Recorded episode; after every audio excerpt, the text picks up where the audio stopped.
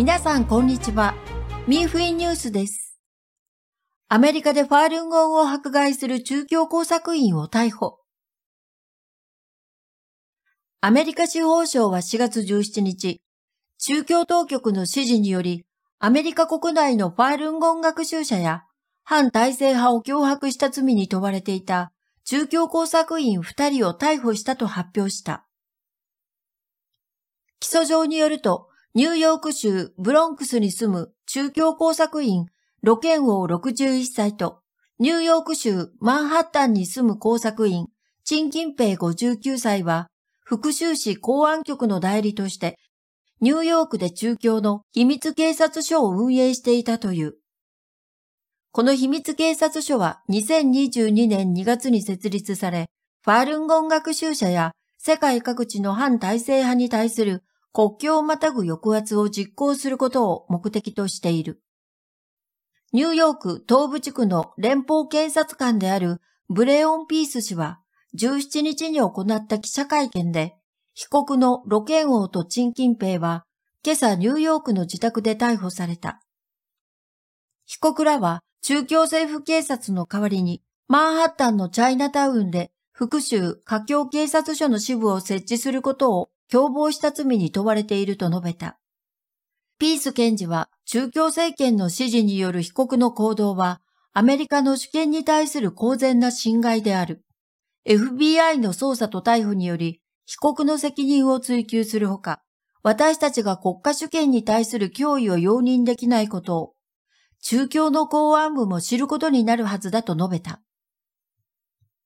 起訴状によると、指示を受けた中共の工作員がアメリカの新聞にファールンゴンを中傷する記事を掲載し、個人情報を集め、ファールンゴンの活動を標的に妨害するようお金を払って人を雇ったという。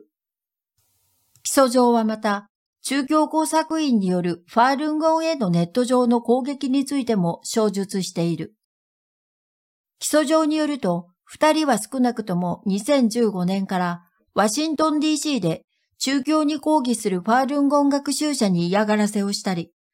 中共政権にとって魅力のある人物を探したりして、中共政府に協力してきた。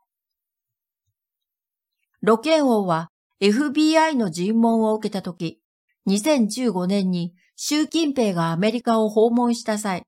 ある同郷協会の会長とそれぞれ15人をワシントン DC に派遣し、ファールンゴン学習者の平和生還活動に嫌がらせを働き、旗で学習者の横断幕をかぶせたことを認めた。妨害事件の後、ロケン王は中共公安部から変額を授与された。ビザの資料によると、受賞式でロケン王に栄誉証書を送った中国側の関係者は、当時の公安部の副部長であったことが判明した。ファールンダーファー情報センターの執行主任、レビー・ブロード氏は、アメリカで学習者を迫害する中共会員に対して法的措置が取られることは意義深く、鼓舞させられることですと述べた。ブロード氏は、中共会員によるこれらの疑惑の行為は氷山の一角に過ぎません。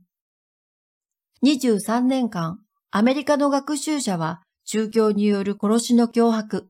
人身攻撃、家宅侵入、ネット上での嫌がらせを受けてきました。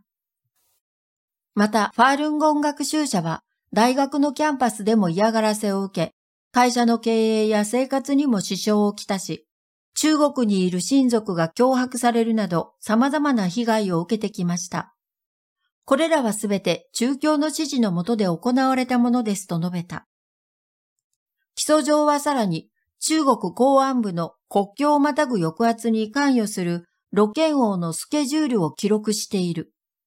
これらの行動はニューヨークとワシントン DC の学習者を特に標的としたもので、ファールンゴン迫害を担当する610弁公室の全責任者からの指示で行われた。中共当局はロケン王とチンキンペイ、及びもう一人の共謀者に対し、中共公安部が指名手配しているアメリカに在住の中国人を探すよう命じた。また、ロケン王は新聞にファールンゴンを中傷する記事を掲載することを指示され、陳金兵は中共当局と協力して学習者を監視していた。彼らの後ろにいる公安部ナンバー3の高官は不正か、あるいは孔明、当時の610弁公室の責任者である可能性が高い。起訴状にはアメリカ国務省の2021年国際宗教自由報告書によると、中共はファールンゴンを排除するために法律を凌駕し、党が運営する治安組織を維持し、嫌がらせや監禁などの方法を用いていると書かれている。宗教による学習者や他の被害者に対する国境をまたぐ抑圧は長期的な問題です。ファールンゴン学習者を攻撃し、監視した者に対してアメリカ政府がさらなる行動を起こすことを期待していますと、ブロード氏は述べた。ミーフィーラジオがお伝えしました。